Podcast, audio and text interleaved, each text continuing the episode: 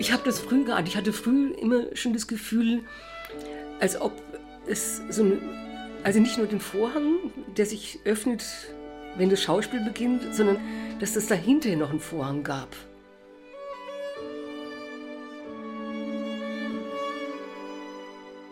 Das Theater liegt am Rand der Gemeinde Maasbach, auf einem bewaldeten Hügel, der Schalksberg heißt. Im Norden grenzt ein kleiner, verträumter Park mit uralten Laubbäumen an das Haus und die Freilichtbühne. Das Gebäude wurde gegen Ende des 19. Jahrhunderts von einer industriellen Familie errichtet und in verschiedenen Baustilen zu einem verwinkelten Schlösschen erweitert. Seit 1960 beherbergt es das Theater Schloss Maasbach.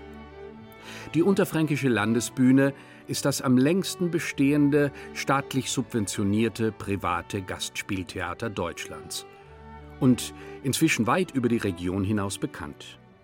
Das Theater wurde 1946, also vor 75 Jahren, als Coburger Kulturkreis gegründet von den aus dem zerbombten Berlin nach Oberfranken geflohenen Künstlern Oskar Ballhaus und Lena Hutter.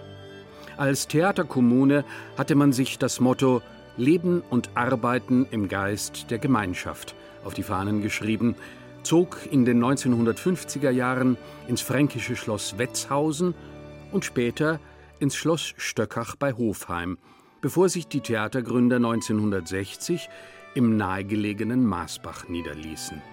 Man wollte der Landbevölkerung vor allem die Werke der klassischen und humanistischen deutschen und europäischen Kultur nahebringen. Das ist der Hintergrund der Geschichte, die nun hier erzählt wird, nämlich der Geschichte von Kindern, die im Milieu einer solchen Gemeinschaft aufwuchsen, als Söhne und Töchter von Schauspielern oder als Freunde und Verwandte, die die Ferien im Schloss verlebten, wie Lasse, Lisa und Britta Bosse und Ole in Bullabü? Wie beeinflussten die Erfahrungen mit einer ganz und gar nicht kleinbürgerlich konventionellen, aber umso bildungshungrigeren Lebensweise ihre Einstellung zu Kunst und Kultur? Waren die Erfahrungen eher motivierend oder desillusionierend? Sechs Menschen aus drei Generationen Schlosskinder erzählen von ihren höchst unterschiedlichen Erfahrungen. Einer davon ist Paul Maar. Durch meine neue Mitschülerin Nele wurde ich eingeladen in das Schloss Stöckach. Erzählt Paul Maar heute 84 Jahre alt, von seiner ersten innigen Begegnung mit der Welt des Theaters. Seine Freundin und spätere Ehefrau Nele, Tochter der Theaterleiter Lena Hutter und Oskar Ballhaus, hatte ihn 1958 nach Schloss Stöckach eingeladen. Ich wusste nur von Hörensagen, dass es dort ein Theater gibt, das aber nicht im Schloss selber spielt, sondern Abstecherorte besucht. Und ich war neugierig. Ich kam hin. Wir saßen dann mit Neles Mutter und Herbert, ihrem neuen Mann, Tee trinkend auf dem Rasen vor dem Schloss. Dann kam nach und nach der Bühnenbildner dazu, der Regisseur, der da gerade inszenierte und ein Schauspieler. Und die haben sich angeregt unterhalten. Ich hörte mit großen Ohren zu, äh, wie sie sich unterhielten um das Stück, über die Interpretation des Stücks über Bücher, deren Titel ich vielleicht mal gehört hatte, die ich aber nicht gelesen habe. Und ich hörte aufmerksam zu und spürte, wie ich angeregt wurde und wie irgendeine Seite in mir wach wurde, die vorher noch gar nicht so aufgeweckt war und hatte plötzlich das Gefühl, also ich will auf keinen Fall ein stadtbekannter Malermeister in Schweinfurt werden, hier gehöre ich hin, das wird meine Welt, da will ich hin. Das war Paul Maars erste intensive Berührung mit der Kunst gebildeter Konversation, mit der Kunst des Theaterspielens und der Kunst des freien Zusammenlebens. Das, was so außerhalb lief, das war eine Welt, die ja irgendwie nicht existiert. Ulla Ballhaus, heute 68 Jahre alt, die große Teile ihrer Kindheit und Jugend in der Theaterkommune verbrachte – Tochter von Oskar Ballhaus aus seiner zweiten Ehe mit der Schauspielerin Anneliese Wertsch. Und ich kann das auch verstehen, weil ich denke, das war diese Zeit auch, wo natürlich jeder irgendwie versucht hatte, nach dem Krieg so seine eigene Existenz aufzubauen. Es war einfach so dieses Vorwärts, Freude zu haben und auch irgendwo ist ein bisschen freie Liebe, wenn ich das jetzt mal so sagen darf. Ich glaube, das hat schon auch eine Rolle gespielt. Also es klingt jetzt alles sehr romantisch, aber man muss sich einfach vorstellen, dass es noch Nachkriegszeit war. Das war einfach eine unglaubliche Aufbruchsstimmung. Also auch für die Schauspieler, für die Theaterleute, dieses Bedürfnis, also auch Selbstkultur auszuüben, Theater zu spielen, als auch für die Menschen in dem Umfeld war das einfach eine Inspiration. Ich hatte das Gefühl, dieses Schloss, also alle drei Schlösser waren einfach so eine Welt für sich. Ich habe zum Beispiel neulich mal den Paul gefragt, wie war das eigentlich auf dem Gut in Stöckach? Und er sagte, das hat er gar nicht mitgekriegt. Also er war nur in diesem Schloss, eben dem Theater mit den Leuten, fand diese Gespräche spannend über Literatur, Theater und so weiter und so fort. Bei Paul Maar, der das Künstlermilieu in der Provinz immer wieder genoss und dem das Maasbacher Theater in seiner freien Zeit zum Ort der Inspiration und zum Refugium wurde, ist der Fall klar. Es kam zu einer fruchtbaren Zusammenarbeit, in der zuerst Bühnenbilder, dann inzwischen weltbekannte Kindertheaterstücke entstanden, wie zum Beispiel Der König in der Kiste und Kickerikiste, und in dem auch das Sams eine zweite Heimat auf der Theaterbühne fand. Paul Maars Tochter Anne leitet seit 2002 das Maasbacher Theater. Sein Sohn Michael, heute 61 Jahre alt, Literaturwissenschaftler und Literaturkritiker, erinnert sich mit großem Wohlwollen an seine Aufenthalte im Schloss. Für mich war es komplett unbeschwert, ja. Da waren dann auch ja, der Cousin und die Familie, also Ballhaus-Mar-Familie zusammen und man hatte Kontakt zu den Schauspielern, man durfte ab und zu mal Textproben mit den Schauspielern machen, also kurz um ihren Text abfragen und es war vollkommen unbeschwert. Insofern ist der Bullabü-Vergleich gar nicht schlecht. Und ja, ich werde nie vergessen die herrlichen Frühstücke dann bei meiner Großmutter und mit den frischen Brötchen, die es nur dort gab in Masbach. Und dann noch später, als ich schon studiert hatte, habe ich mich dann da tatsächlich öfter mal für ein, zwei Wochen zurückgezogen, um an meiner Doktorarbeit zu schreiben. Mein Interesse für Literatur wurde vielleicht indirekt durch meinen Onkel Michael Ballhaus vermittelt, weil er damals den Zauberberg als Kameramann verfilmt hat. Und dann dachte ich, da war ich 20, glaube ich, na gut, das liest doch mal dieses Buch. Wenn es jetzt schon gerade verfilmt wird von deinem Onkel und dann habe ich dieses Buch gelesen und dann daraufhin begann dann meine Phase der Thomas Mann-Euphorie. Das ist genau der große ja. Unterschied. Der hat ja dort nicht gelebt, hatte da aber ein gutes, behütetes bürgerliches Leben und war gut betreut von meiner Schwester Nele, alle Kinder von ihr und hatten ihre Ansprechpartner und sie kamen ja immer wieder nur zu Besuch und es ist eine ganz andere Situation. Bei allen Unterschieden in den Erfahrungen und Erinnerungen, es gibt etwas, was allen Befragten sofort einfällt, wenn sie an ihre Zeit im Schloss denken. Jedes Mal, wenn ich wieder da bin, freut es mich, die alten Gerüche noch wahrzunehmen. Also wenn ich im Theater bin, fühle ich mich sofort zu Hause.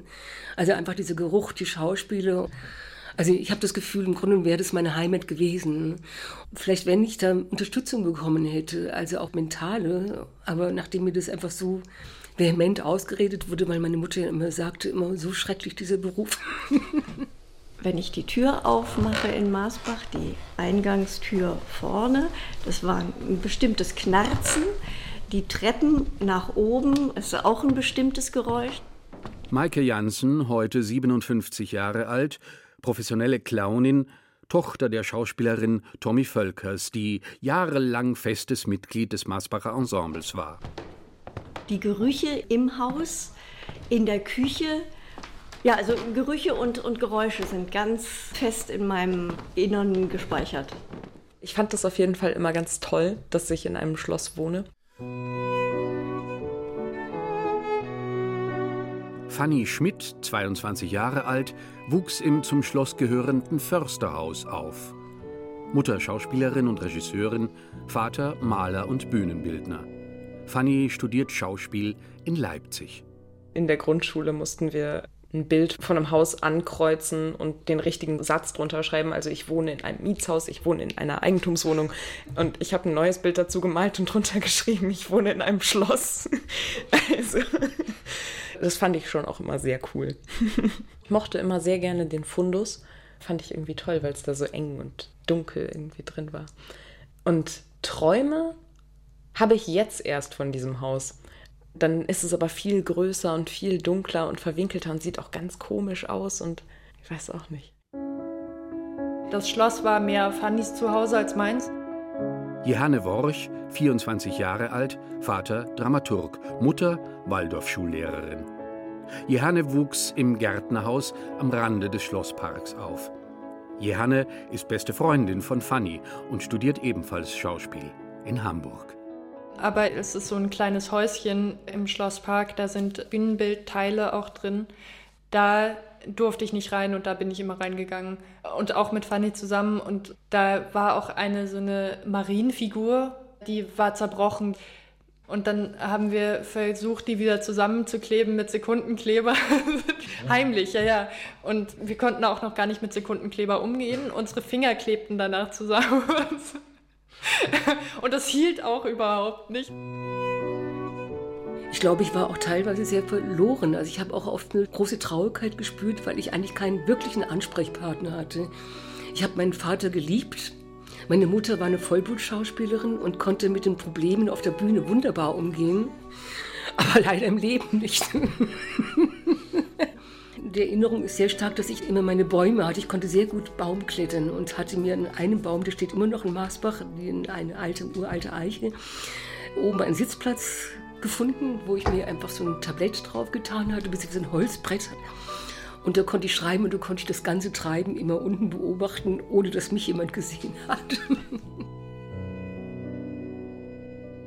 Ich liebte es, mich zu verkleiden, andere zu animieren, sich zu verkleiden, sich zu schminken. Wir liebten die Kinder, die im Schloss waren. Wir sind ganz oft in den Fundus raufgegangen und haben dort zwischen den Klamotten gespielt. Der war nicht abgeschlossen und man konnte da hoch und das übte einen totalen Zauber aus. Ich bin ja eben dort aufgewachsen und ich wurde schon als Baby mit ins Theater geschleppt. Das war die beste Möglichkeit, mich ruhig zu stellen. Ich hatte diesen Spieltrieb total früher schon immer. Also ich habe mit Fanny zum Beispiel ganz, ganz viel gespielt, immer so Rollenspiele.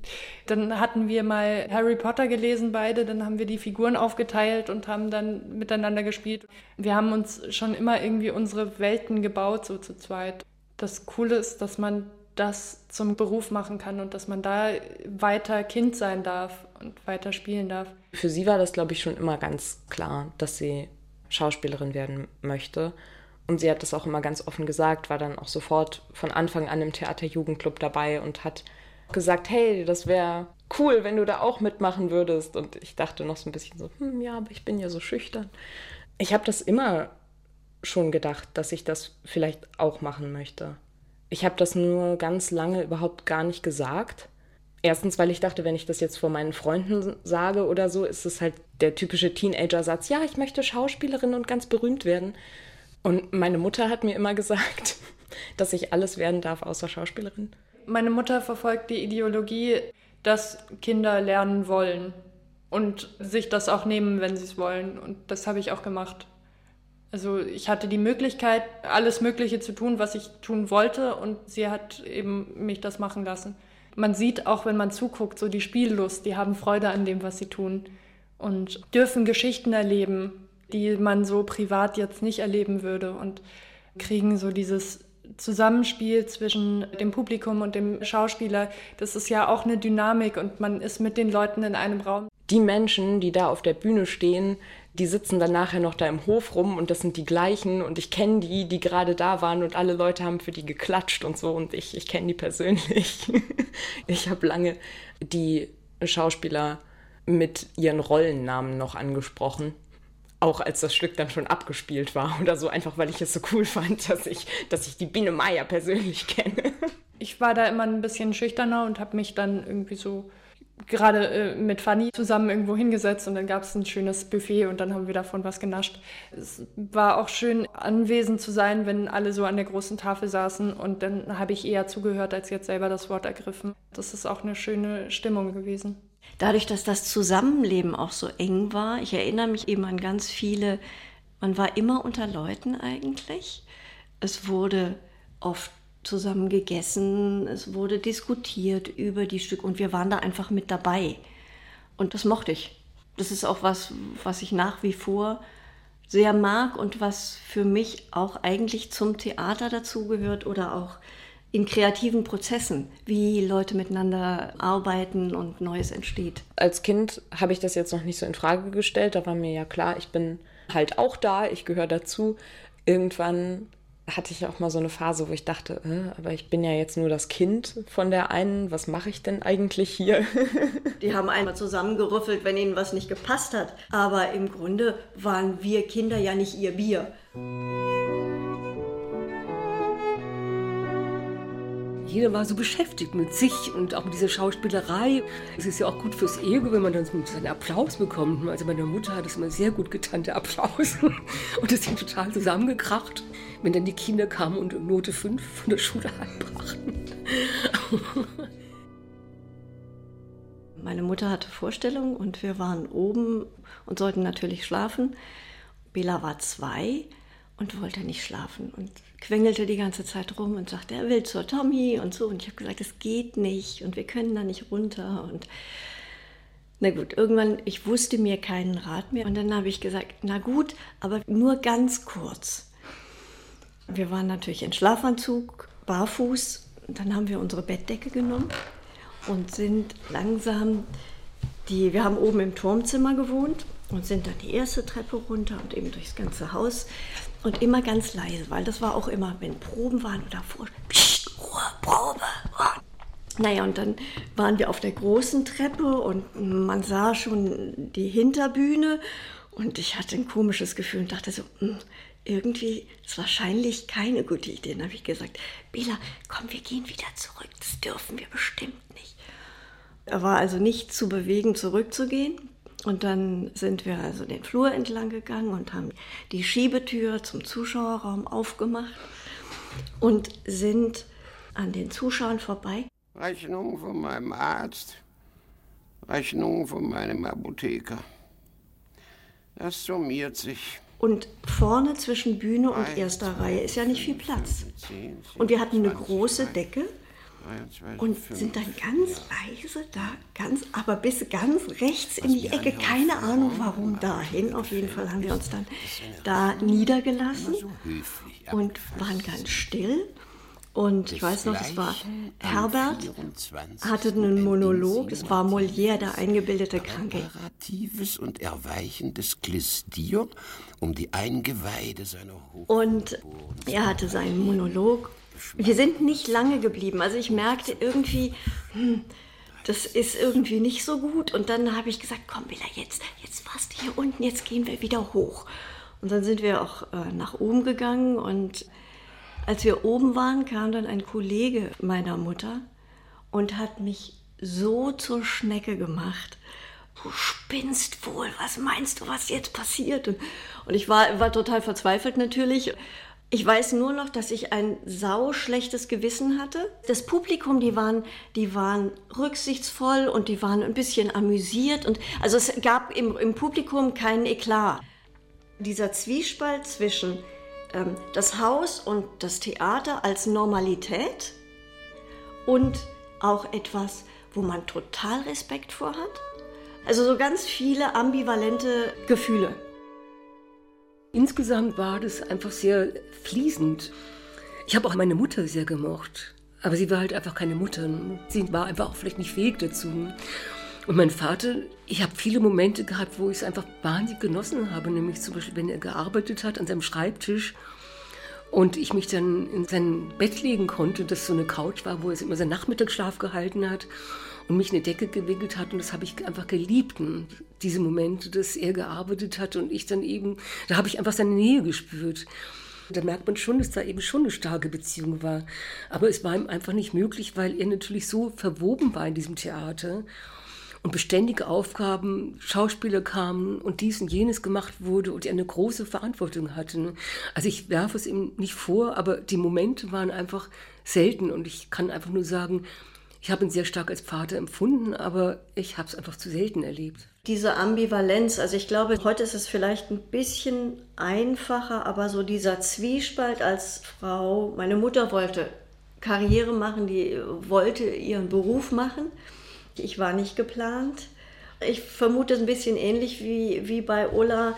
Äh, meine Mutter hatte immer ein schlechtes Gewissen. So dieser Zwiespalt, wie kriege ich den Beruf und das Kind unter einen Hut. Wir waren sehr eng miteinander und gleichzeitig auch so eine, ich hatte viel Verantwortung dafür, dass es ihr gut geht. Mein Gefühl war, dass ich nicht mehr zwischen Sein und Schein unterscheiden konnte, weil ich auch den Eindruck hatte, also bei einer Mutter konnte ich das exemplarisch sehen, dass sie das selbst auch verwechselt hatte. Also manchmal wusste man nicht, ob sie auf der Bühne steht oder also die wenigen Momente, wo sie mal so richtig zornig wurde, und das habe ich dann richtig geliebt, weil sie mal so Tacheles geredet hatte. Und als meine Mutter gestorben ist, wusste ich irgendwann wirklich nicht mehr, spielt sie es oder, also was es ernsthaft war. Meine Mutter hat mir irgendwann mal gesagt, sie hat immer gehofft, dass ich den Beruf nicht ergreife, weil sie das Gefühl hatte, das ist nicht meins. Es gab eine Zeit, da hat sie mir gesagt, ich könne nicht singen. Und zum Glück will ich nicht Schauspielerin werden, sondern Clown, weil meine Stimme, die, die sei keine Sprechstimme. Und dabei waren unsere Stimmen sehr ähnlich. Ich weiß noch, es war auch im Zirkus, habe ich eine Figur gespielt mit einer Maske. Also man hat mich vom Gesicht her nicht erkannt. Und sie hat die Vorstellung angeschaut und hat gesagt, diese Figur, boah, die war toll. Wer ist denn das? Und das war für mich, wo ich so dachte, ja, sie hat mich wirklich nicht erkannt. Ich musste weg von zu Hause einfach mein eigenes Leben leben und meine eigenen Erfahrungen machen. Das hat nichts mit meinen Eltern zu tun und das war einfach, ja, das Nest verlassen. Und dann bin ich ja auch sehr weit weg. Ich habe erstmal mich im Bus noch verabschiedet vom Busfahrer. Sie haben es akzeptiert, ja, doch. Also als ich es dann ausgesprochen hatte und gesagt hatte, ich möchte gern vorsprechen gehen, gab es da auch kein Oh nein, bloß nicht Kind. ich weiß nicht, ob ich ganz von alleine, wenn meine Mutter nicht Schauspielerin gewesen wäre und ich nie ein Theater gesehen hätte, ob ich dann auch Schauspielerin hätte werden wollen. Weiß ich nicht. Dieses ganze Schauspielerleben, dieses Theaterleben, eben dieses Hin und Her gerissen sein und mal hier und dort das Ganze zu begreifen, das habe ich, glaube ich, erst sehr viel später. Ich habe eigentlich lange Zeit nicht begriffen, dass ich in so einer besonderen Situation aufgewachsen bin. Aber es gab eben diese andere Seite, die nicht so ins Tageslicht gerückt wurde. Ich hatte früh immer schon das Gefühl, als ob es so eine, also nicht nur den Vorhang, der sich öffnet, wenn das Schauspiel beginnt, sondern auch, dass es dahinter noch einen Vorhang gab.